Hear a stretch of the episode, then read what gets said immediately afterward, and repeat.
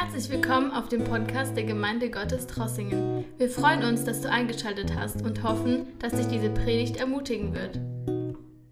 Ja, herzlich willkommen heute Abend. Wir betrachten Gottes Wort.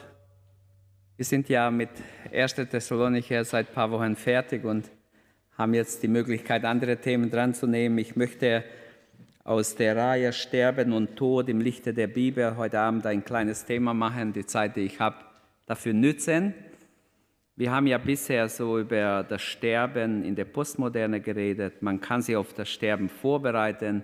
Wir haben darüber gesprochen, wie man sich vorbereitet. Dann haben wir gesehen, Sterben löscht nicht aus. Die Menschen leben weiter, egal ob gläubig oder ungläubig. Jeder Mensch lebt nach dem Tod weiter.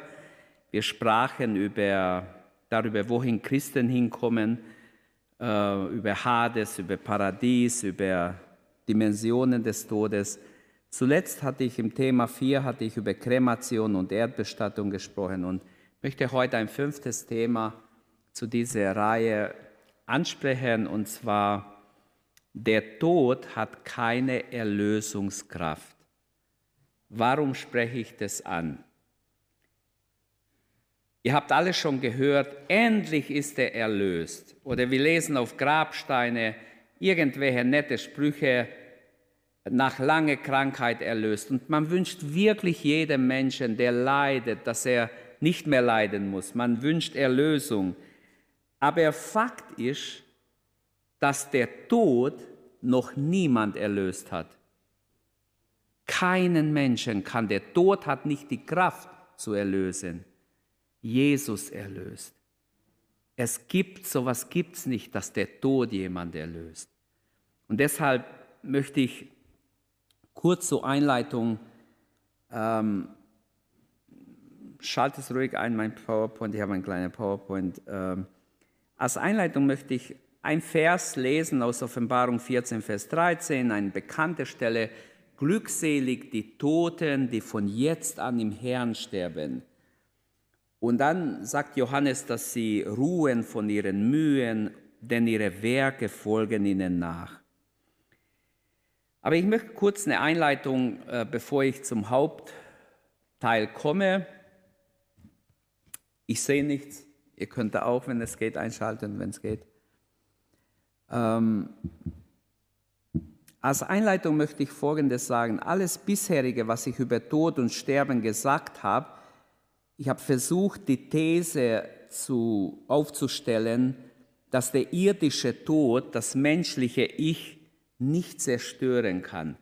Der Mensch, egal wie er stirbt, an Krankheit, Krebs, egal welche Krankheit, er wird nicht einfach durch den Tod für immer ausgelöscht. Der Körper bleibt zurück, der Körper verwest, während unsere Seele in die Ewigkeit aufgenommen wird. Eine Verwechslung mit dem äh, griechischen platonischen Unsterblichkeit haben wir bereits in einer Predigt kurz angesprochen und ich möchte hier auch sagen, es ist ähm, ganz wichtig, dass wir die Unsterblichkeit der Seele nicht mit dem ewigen Leben verwechseln. Das sind zwei Paar Stiefel. Ewiges Leben kriegt man durch den Glauben an Jesus Christus, nicht durch den Tod. Niemand bekommt ewiges Leben nur, weil er stirbt, sondern ewiges Leben müssen wir jetzt schon haben, sonst können wir es nach dem Tod auch nicht haben. Und so drei Gedanken möchte ich in diese, an diesem Abend ansprechen. Ähm, also mein Thema soll drei Gedanken umfassen. Unser Thema ist, der Tod hat keine Erlösungskraft. Mein erster äh, Hauptgedanke befasst sich damit, der Tod ist für Sterbende keine Erlösung. Mein zweiter Punkt wird sein, Jesus ist die Tür zum Leben. Ohne Jesus ist niemand erlöst. Hier in diesem Leben muss man erlöst sein. Und als drittes möchte ich zeigen, dass es Freude für uns Freude bedeutet. Wir sollten uns freuen, wenn wir beim Herrn sein dürfen, wenn wir sterben und nicht Angst haben vor dem Tod. Fangen wir an mit dem ersten äh, Gedanken. Der Tod ist für Sterbende keine Erlösung. Der Tod hat nicht diese Macht, jemand aus Verlorenheit zu erlösen. Für den Gläubigen bedeutet der Abschied vom Körper nichts anderes als der Übergang in den Himmel beim Herrn zu sein. Da haben wir darüber gesprochen, als wir über Hades, über Paradies, wie es im Alten Testament war, wie es seit Jesus ist. Und haben wir ausführlich schon gesprochen darüber. Daher begegnet ein Christ dem Tod ohne Furcht, wenn er aufgeklärt ist, wenn er im Herrn ist, braucht er sich nicht äh, beängstigen. Glückselig sind die Toten, die in dem Herrn sterben. Wer erlöst ist in diesem Leben, egal wie er stirbt, er kann im Verkehr umkommen, er kann irgendwas kann ihm passieren, er kann krank werden, egal wie er stirbt, er ist beim Herrn. Er ist in ewiger Sicherheit. Der Tod der Gottlosen dagegen wird in Hiob 18 äh, verglichen. Es ist wie eine Falle, wo ein, ein Vogel hineingeht und gefangen wird. Ähm, der Tod beendet die Möglichkeit eines Gottlosen umzukehren, dass er überhaupt sich an Gott wendet, dass er ein neues Leben bekommt, dass er wiedergeboren wird, dass er gerettet wird. Und welch ein Unterschied, wenn man Jesus Christus als seinen, als seinen persönlichen Herrn hat, kennt oder nicht. Deshalb der Tod ist nicht automatisch Erlösung. Das ist eine falsche Annahme, die viele Menschen haben, weil sie die Bibel nicht lesen, weil sie keine Ahnung von geistlichen Dingen haben. Auch Allversöhnung ist nicht biblisch. Es gibt auch Geistliche, die sagen, ja, am Schluss wird Gott schon mit jedem gnädig, er ist doch ein Gott der Liebe, er wird doch jeden in Gnaden annehmen. Aber dann schmeißt doch die Bibel direkt im Mülleimer, weil dann widerspricht sich ja die Bibel, dann ist die Bibel eine größte Heuchelei, weil die Bibel sagt ganz klar, dass das nicht sein wird, dass Gott nicht jeden einfach so annimmt, sondern Gott von allen Menschen Umkehr verlangt. Und der Tod der Gottlosen ist keine Erlösung, sondern der Tod eines Gottlosen predigt uns die Schrecklichkeit der Sünde, die ewige Trennung von Gott, die Gerechtigkeit Gottes, der den, den Unerlösten richten muss. Sie werden gerichtet nach ihren Werken steht. Ich lese ein paar Verse gleich. Äh, der Tod des Gottlosen zeigt die Macht ähm, des Todes über unser Leben, über unser Leib, aber auch dass es uns in ewige Verdammnis stürzen kann, dass wir nicht nach zeitlichen, sondern nach unvergänglichen Dingen trachten sollen. Wer auf seinem Tod oder vor seinem Tod nicht erlöst ist, der wird durch seinen Tod nicht erlöst sein. Also das ist eine tiefe Wahrheit, die wir, an die wir festhalten müssen. Es gehört zum Kern des Evangeliums. Viele Todesanzeigen äh, hinterlassen den Eindruck, dass der Verstorbene sei nun endlich erlöst, im Himmel heimgegangen, nur deshalb, weil er gestorben ist. Und wie gesagt, ich habe Mitleid mit jedem Leiden, denn ich würde niemand wünschen, dass er leidet. Aber die Bibel sagt ganz deutlich, dass es nicht so ist.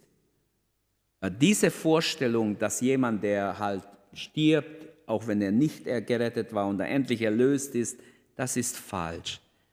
Im Gegenteil, Gottes Wort sagt in Hebräer 9, 27, es ist bestimmt, dass jeder Mensch sterben muss, danach kommt er vor Gottes Gericht. Oder wenn wir Offenbarung 20, 12 bis 15 lesen, noch deutlicher, Johannes sagt, ähm, ich sah die Toten, die Großen und die Kleinen vor Gottes Thron stehen und es wurden Bücher aufgeschlagen, darunter das Buch des Lebens. Und die Toten wurden nach dem gerichtet, was in den Büchern über sie geschrieben stand, nach dem, was sie getan hatten. Das Meer gab die Toten her, die darin waren, und der Tod, also dieses Totenreich, gab die Toten heraus, die in ihm waren. Sie alle wurden nach ihren Taten gerichtet. Also ihr seht, die Taten sind schon wichtig. Da kann man noch so viel im Glauben leben und noch so viel betonen, nur der Glaube zählt, nur der Glaube zählt, Werke zählen nicht. Wer gerettet ist, ist berufen, Gutes zu tun. Werke retten nicht an sich, aber beim Gericht zählen die Werke. Also da gibt es mehrere Stellen dafür. Ich habe heute mehrere gelesen, ich zitiere jetzt nur diesen einen, aber da steht dann weiter im Vers 14, in, ich bin in Offenbarung 20, Vers 14, und der Tod und das Totenreich wurden in der Feuersee geworfen. Das heißt, der Tod, der Aufenthalt der, der verlorenen Toten wird es nicht mehr geben, denn ab da nach dem Gericht gibt es kein Totenreich mehr, wo die Toten versammelt werden, um zu warten auf das Gericht, sondern es wird im Feuersee geworfen. Das heißt, Gehenna, das ist, davon gibt es kein Entrinnen mehr, dieses Feuersee. Und dann heißt es im Vers 15, und alle, deren Namen nicht im Buch des Lebens geschrieben standen, wurden ebenfalls in den Feuersee geworfen. Das heißt, wahrscheinlich die Engel haben geguckt, wie, äh, die wussten, wie du heißt. Die haben nicht gefragt, wie heißt du? Aber die haben wahrscheinlich gewusst, jeder, wie er heißt. Okay, dein Name steht drin oder dein Name steht nicht drin. Aber ich fürchte, bei diesen Leuten stand der Name nicht drin, weil sie waren an diesem falschen Ort. Der Tod an sich hat also keine Erlösungskraft. Von ihm gehen weder Erlösung noch Leben aus. Deshalb ist es nötig, zwischen der Unsterblichkeit der Seele und dem ewigen Leben klar zu unterscheiden. Habe ich schon am Anfang gesagt. Viele verwechseln das. Sie denken, ah, Gott hat ja versprochen, ewiges Leben, also er ist gestorben, jetzt hat er ewiges Leben. Die Unsterblichkeit ist durch den Schöpfer im Menschen eingeschaffen. Als Gott uns geschaffen hat, hat er uns angehaucht. Wir sind so eine lebendige Seele geworden und in uns ist etwas Unsterbliches. Und dieses Unsterbliche, die Unsterblichkeit der Seele, davon spricht die Bibel immer wieder. Was nützt es einem Menschen, wenn er die ganze Welt gewinnt, aber seine Seele verliert? Das heißt, alle Menschen haben daran Anteil, ob sie glauben oder nicht. Sie haben eine Seele, die nicht stirbt, ob gläubig oder nicht gläubig. Sie müssen es nicht glauben. Trotzdem ist es so, sie haben eine unsterbliche Seele. Das Geschenk der Erlösung macht uns zu neuen Schöpfungen. 2. Korinther 5, Vers 17, ist jemand in Christus, so ist er eine neue Kreatur. Das Alte ist vergangen, siehe, alles ist neu geworden oder ein Neues ist geworden. Also die Betonung liegt auf die Wiedergeburt. Ein Neues ist geworden. Durch die Aufnahme Jesu in unser Herzen sind wir wiedergeboren, Gotteskinder geworden und wir gehören zu Gott. Und da ist Umkehr, Abwendung vom Bösen gehört zur Bekehrung immer noch dazu, nicht nur zur Zeit der Apostel, auch heute. Im Sterben eröffnet sich für den Christen, für den Glaubenden nun einfach ähm, der Himmel, wenn, wenn ein Gläubiger stirbt, der Jesus aufgenommen hat, wenn er hier sein Augen schließt, aufhört zu atmen, für ihn eröffnet sich der Himmel. Aber nicht so für jeden. Es ist auf gar keinen Fall so, dass jeder einfach erlöst ist, der stirbt. Johannes 5, Vers 24, Jesus sagt dort, wahrlich, ich sage euch, alle, die auf meinem Wort hören und dem glauben, der mich gesandt hat, haben das ewige Leben. Sie kommen nicht mehr vor Gottes Gericht. Sie haben den Tod schon hinter sich gelassen und das unvergängliche Leben erreicht. Also die Unsterblichkeit der Seele darf nicht mit dem ewigen Leben verwechselt werden, sage ich noch einmal, was oft gemacht wird bei Unwissenden. Weil die menschliche Seele unsterblich ist, bleibt sie im Leben und Sterben verantwortlich vor dem lebendigen Gott. Weil wir eine unsterbliche Seele haben, sind wir schon in diesem Leben und wir werden auch sogar in der Ewigkeit vor Gott verantwortlich sein. Mein zweiter Gedanke.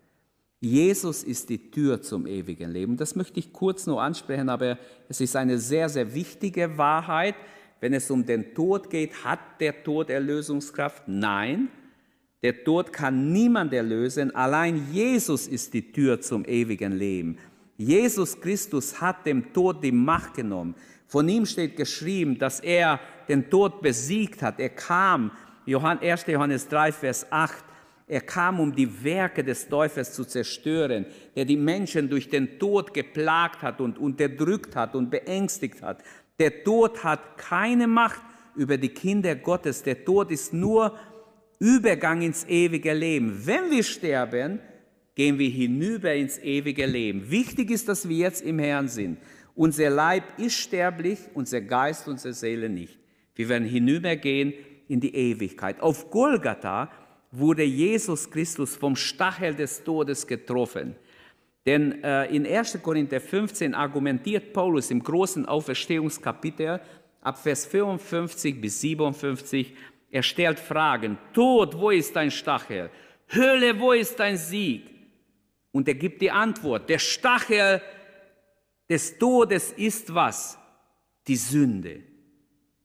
Die Sünde gibt dem Tod die Macht. Die Sünde hat ihm die Macht gegeben über uns Menschen. Wäre Adam nicht gefallen, hätte der Tod keine Macht über Adam. Aber durch die Sünde kam der Tod. Die Kraft der Sünde ist das Gesetz. Steht in Römer 7, 25 genauso. Es ist das Gesetz. Gott aber sei Dank, der uns den Sieg geschenkt hat durch Jesus Christus, unseren Herrn. Also Gott gibt uns Sieg über den Tod. Diese Stachel des Todes auf Golgatha hat Jesus getroffen und deshalb brauche ich nicht sterben, sondern darf leben. Alle, die an ihn glauben, müssen den Tod und das Gericht nicht mehr fürchten. Für uns ist der Stachel des Todes nicht mehr relevant, weil es unseren Herrn getroffen hat, weil es ihm, ihn getroffen hat. Schon im Alten Testament betet David im Psalm 23, Vers 4, und ob ich schon wanderte im, im finsteren Tal, fürchte ich kein Unglück, denn du bist bei mir. Dein Stecken und Stab trösten mich. Wie wunderbar. Er hat schon erkannt, dass Gott selbst im Todestal bei uns ist, bei seinen Kindern ist. Und 1. Petrus 1, Vers 3, da heißt es, wir erwarten die glückselige Hoffnung und Erscheinung des Herrn Jesus, unseren großen Gottes. Also wir haben eine lebendige Hoffnung Jesus wird uns erlösen, komplett, auch wenn dieser Leib noch sterblich ist. Wir werden eine unste einen unsterblichen Leib haben, der nie mehr sterben wird. Und durch das Kreuz Jesu hat Gott uns von der Angst vor dem Tod befreit. Hebräer 2,15, wir brauchen nicht mehr Angst haben. Jahrhundertelang haben Menschen den Tod gefürchtet, sie waren geknechtet davon. Und so, wenn jetzt jemand stirbt, es passieren Schicksalsschläge, ähm, im November 1858 im Biografie von John Patton, ein Missionar auf den neuen Hebriden, ähm, ist zu lesen, dass er dort eine wunderbare Missionsarbeit gemacht hat unter den Einheimischen. Und er hat geheiratet und war glücklich verheiratet und äh, ähm, ja, seine Frau brachte ihr erstes Kind, einen Sohn zur Welt, am 12. Februar 59, 1859 war das, ist schon länger her. Und sie starb. Das Kind überlebte, drei Wochen später starb auch das Kind. Und John Patton schreibt, wortwörtlich, wenn nicht Jesus mit mir gewesen wäre und die Gemeinschaft mit Jesus, wenn ich sie nicht gehabt hätte, ähm, dann wäre ich verrückt geworden oder sowas schreibt er. Äh, ich hätte diese Zeit nicht ausgehalten. Es war für ihn also ganz, ganz schwer, wenn ich mich richtig erinnere, ich habe das schon länger gelesen, dass äh, er, war, er war gar nicht lange verheiratet und hat seine Frau sehr jung verloren. Überlegt mal, ein glückliches Paar, jemand, der sich Gott geweiht hat, wie soll es Gott das zu? Da gibt es allerlei menschliche Angriffe, dann Angriffsflächen auch für den Teufel. Aber er hat sich getröstet in der Gemeinschaft mit Gott und hat diese Trauer überwunden, hat seine Frau beerdigt, drei Wochen später seinen Sohn beerdigt und wieder war er allein und dient weiter dem Herrn.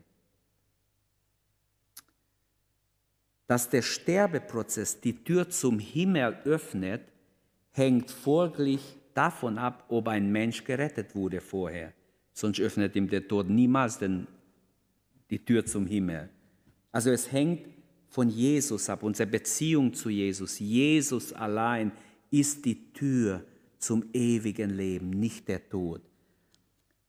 Dass uns Christus erwählt, errettet hat, berufen hat, dass wir gehorcht haben dem Evangelium und gefolgt sind, ist Voraussetzung.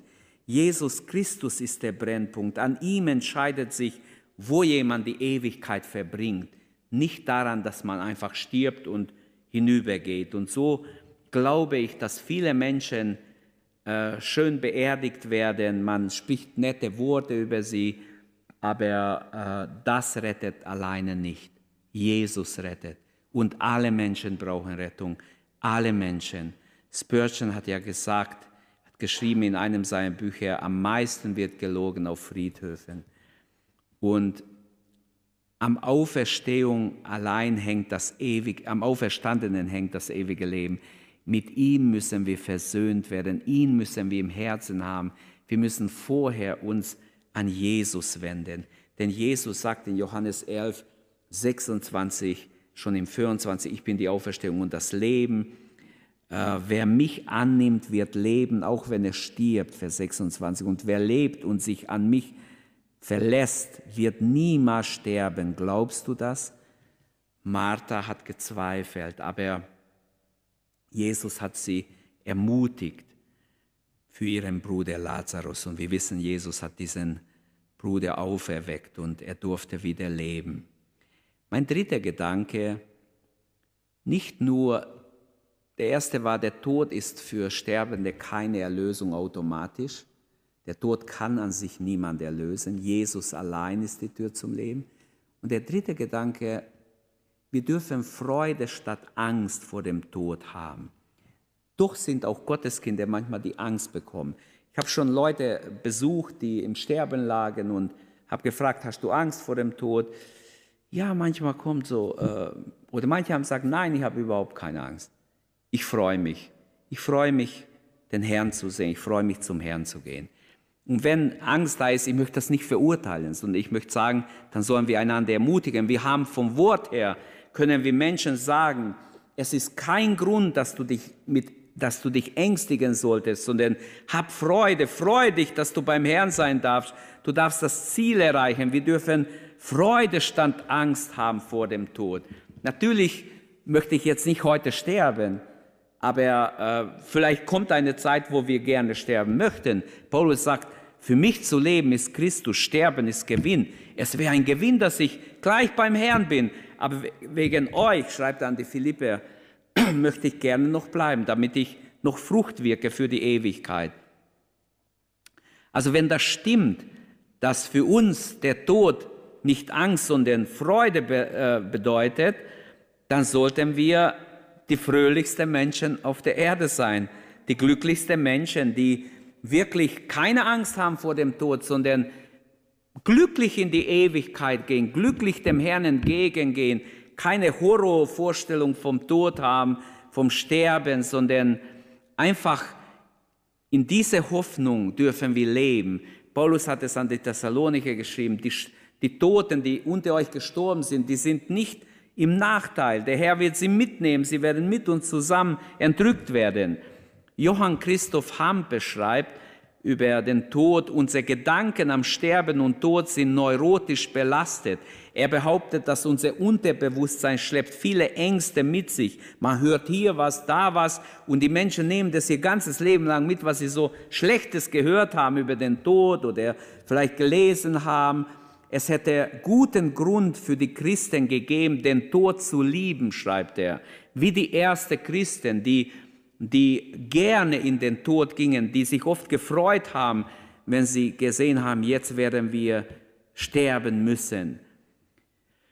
Ähm, diese Haltung der ersten Christen ging vielleicht schnell verloren und ähm, wir sind vielleicht zu sehr mit dem Irdischen auch verbunden manchmal. Paulus weist fröhlich darauf hin, dass er zum Grübeln und Fürchten keinen Grund hat, denn die, der Inhalt seines Lebens war Christus.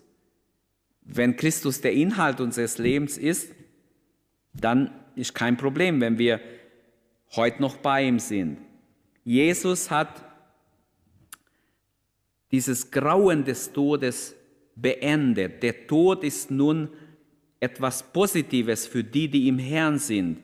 Alle, die auf Jesus vertrauen, die ihr Leben ihm bewusst gegeben haben. Der Liederdichter hat schon äh, wie heißt der, Nikolaus Graf Zinzendorf hat schon 1638 ein Lied gedichtet, Christi Blut und Gerechtigkeit das ist mein Schmuck und Ehrenkleid.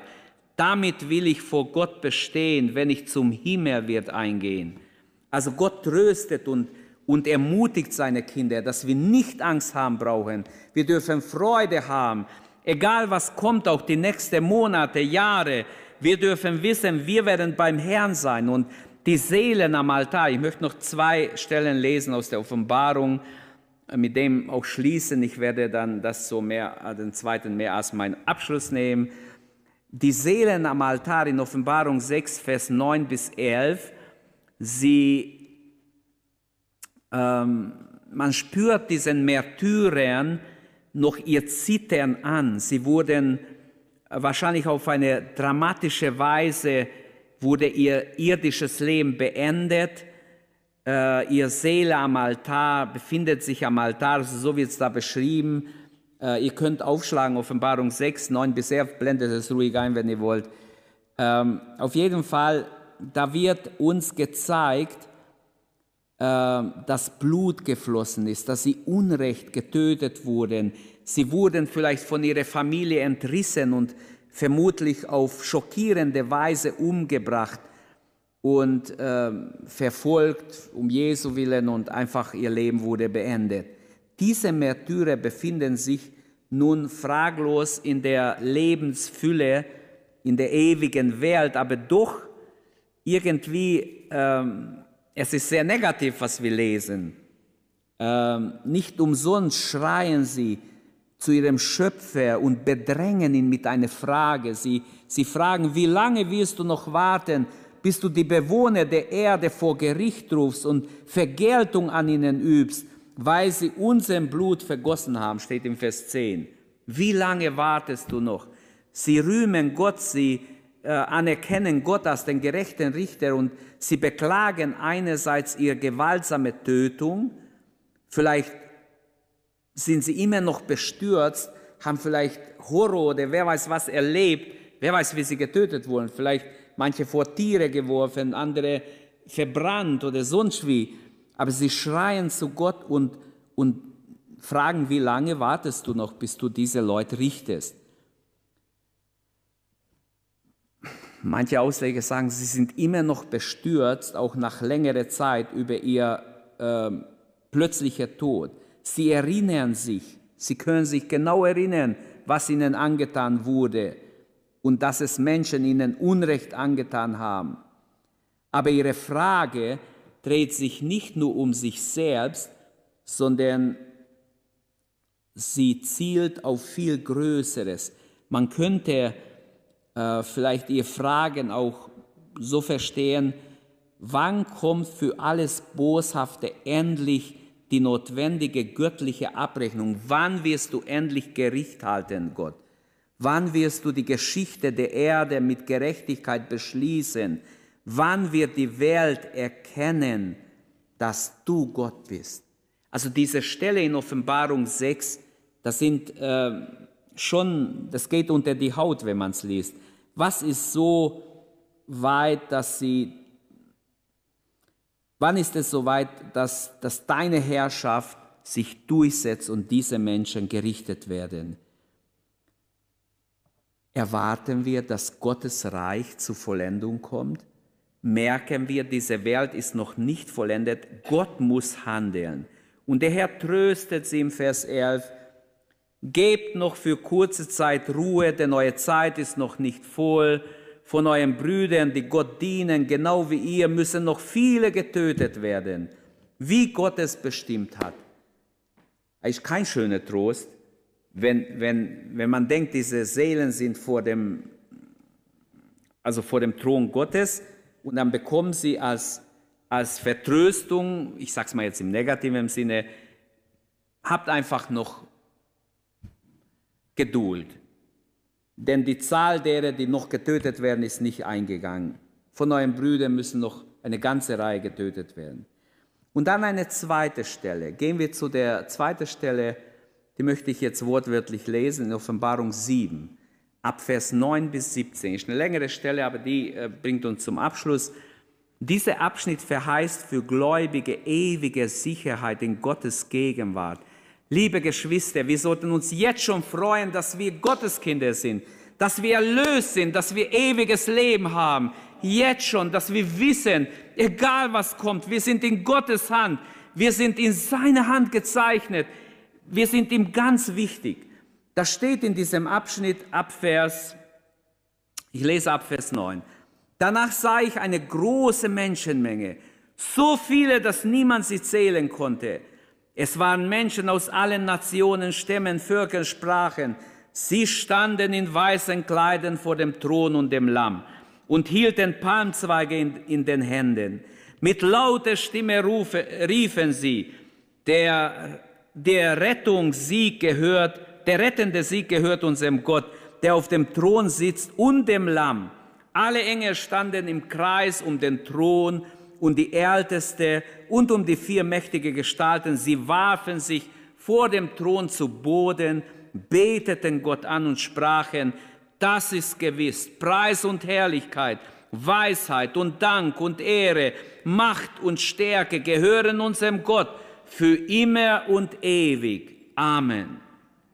Einer der Ältesten fragte mich, wer sind diese Menschen in weiße Kleider? Woher kommen sie? Ich antwortete, Herr, du, du musst es wissen. Er sagte zu mir, diese Menschen haben die große Verfolgung durchstanden. Sie haben ihre Kleider gewaschen und im Blut des Lammes weiß gemacht. Darum stehen sie vor dem Thron Gottes und dienen ihm Tag und Nacht in seinem Tempel. Er, der auf dem Thron sitzt, wird bei ihnen wohnen. Sie werden kein Hunger noch Durst mehr haben. Weder die Sonne noch irgendein Glut wird sie versengen. Das Lamm in ihrer Mitte des Thrones wird ihr Hirte sein und sie an die Quelle führen, deren Wasser Leben spendet. Und Gott wird alle ihre Tränen abwischen. Wie wunderbar. Eine gewaltige Darstellung von der erlösten Schar, die vor Gottes Thron steht. Dieser Bericht schenkt uns grundlegende Einblick in die unzählbare Schar. Niemand konnte es zählen. Also eine, eine ganz große Menschenmenge von allen möglichen äh, Völkern versammelt um den Thron Gottes. Das sind Glaubende, die gläubig blieben, die nicht abgefallen sind in der Endzeit, die nicht gesagt haben, oh, wenn Gott so viel Ungerechtigkeit zulässt. Ich habe jemand mal gesprochen, gar nicht lange her, der hat gesagt, wenn Gott das alles zulässt mit Corona, dann will ich an ihm nicht glauben. Ja, das ist ein billiger Glaube, ein sehr billiger Glaube. Wenn man, wenn man Gott jede, jede, alles Schlechte, was man nicht versteht, gleich Gott zuschiebt. Man denkt, Gott ist für alles schuld. Die Glaubenden erfahren, was sie, sie dürfen sehen, was sie geglaubt haben. Hier stehen sie vor dem Thron Gottes. Ist das nicht wunderbar? Die Gnade Gottes ist etwas Wunderbares. Es bringt uns ans Ziel. Die Gnade Gottes wird wirksam, indem wir bis ans Ende ähm, dabei bleiben. Sie sind in weiße Kleider gekleidet, Vers 9. Sie haben Palmzweige in ihren Händen. Äh, nach der Wirrwarr dieser Zeit, nach der ganzen Durcheinander, nach viel äh, Unsicherheit und alle möglichen falsche Behauptungen, was man alles so hört, dürfen wir festhalten an Gottes Wort. Nichts in Gottes Wort ist falsch. Alles hilft uns Richtung Ziel weiterzukommen. Und dann Vers 10 zeigt mit überwältigendem Lobpreis, Verherrlichung Gottes und des Lammes stehen sie da und sie dienen Gott Tag und Nacht. Welch eine unerschöpfliche Energie haben sie. Halleluja. Wenn das nicht mit der Kraft Gottes verbunden ist, dann weiß ich nicht, woher das kommt. Ich glaube auf jeden Fall, dass es durch den Heiligen Geist kommt. Sie dienen Gott Tag und Nacht. Gott schenkt ihnen tiefe Geborgenheit, seine Nähe. Es steht im Vers 15, er wird ihr Gott sein, er wird bei ihnen sein, er schützt sie. Ihre Sehnsüchte werden in jeder Beziehung gestillt. Vers 16, Gott nimmt alle Bedrängnisse, schwere Verletzungen von ihnen. Ich glaube, wenn wir in den Himmel eingehen, Geschwister, alle Verletzungen sind geheilt, egal ob seelische, leibliche, früh äh, Jugendliche oder späte oder Ehe oder was es war, egal was es war, wenn wir in den Himmel eingehen, alle Verletzungen sind weg. 100 Prozent. Du bist geheilt. Auch an alle, alle tiefe Kratzer der Seele sind weg. Viele leiden ja darunter. Gott nimmt alles Bedrängende, Schwere, Verletzende weg. Vers 17. Jesus schenkt ihnen die himmlische Quelle, wundervolle Erquickung. Alle irdische Leiden, Erinnerungen werden einfach ausgelöscht.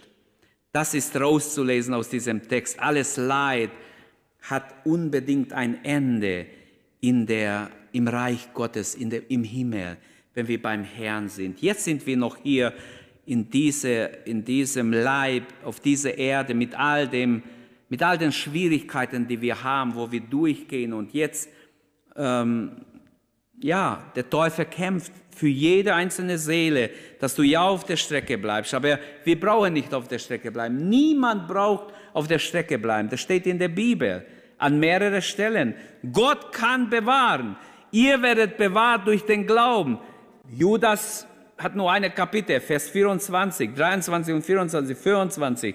Sie garantieren sogar siegreiches Ende. Und viele andere Stellen, Petrus sagt es, wir werden bewahrt durch Gottes Macht. Lasst uns deshalb mit Gott rechnen. Also wir sehen in der Leuchtkraft des Himmels, äh, wenn wenn diese Sache passiert, dass die große Schar vor dem, vor der, äh, vor dem Thron Gottes äh, versammelt ist, dann geschieht, was in Daniel 12, Vers 3 steht. Sie werden leuchten wie die Sterne. Die Auferstehung wird kommen. Gott wird seine Kinder versammeln um seinen Thron. Und in Matthäus 17 haben wir ja die, äh, die Erzählung von Jesu Verklärung auf dem Berg der Verklärung Jesus mit Petrus, Johannes und Jakobus.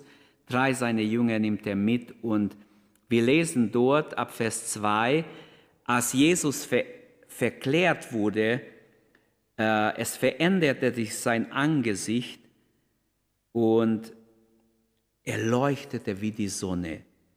Und seine Kleider waren strahlend weiß und das Licht, es war, es war etwas ganz Besonderes. Sie merkten, das ist nichts Normales, es ist etwas Außergewöhnliches, Übernatürliches.